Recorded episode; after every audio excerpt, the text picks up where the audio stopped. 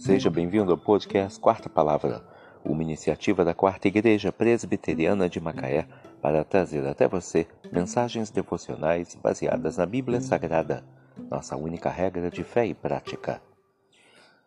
Nesta quinta-feira, 28 de setembro de 2023, veiculamos a quinta temporada, o episódio 270, quando abordamos o tema Amigos Interesseiros. Mensagem devocional de autoria do Reverendo Hernandes Dias Lopes, extraída do devocionário Gotas de Esperança para a Alma, baseada em Provérbios 19, verso 4.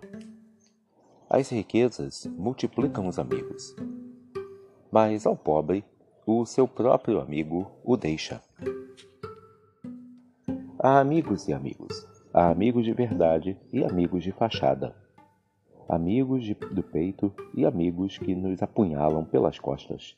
Há amigos que nos amam e amigos que amam o que temos. Há amigos que estão ao nosso lado no dia da fartura e amigos que nos abandonam na hora da escassez. Esses amigos de plantão não são amigos verdadeiros, mas apenas aproveitadores. Esses amigos utilitaristas rasgam os lábios em palavras sedosas e nos tecem elogios bajuladores, mas se afastarão de nós aos primeiros sinal de crise. Os ricos conseguem muitos amigos dessa categoria.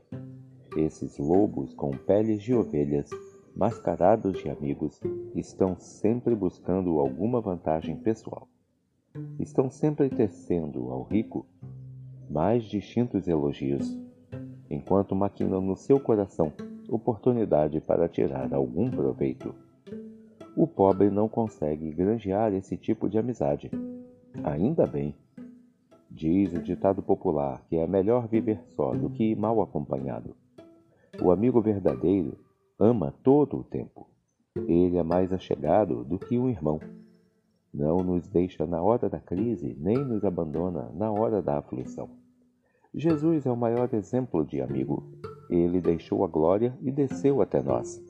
Amou-nos não por causa da nossa riqueza, mas apesar da nossa pobreza.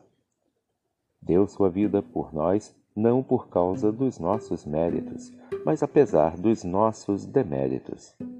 Você é um amigo verdadeiro? Você tem amigos verdadeiros? As riquezas afastam o amigo, mas ao pobre o seu próprio amigo o deixa. Provérbios 19, verso 4. Amigos interesseiros, que Deus te abençoe.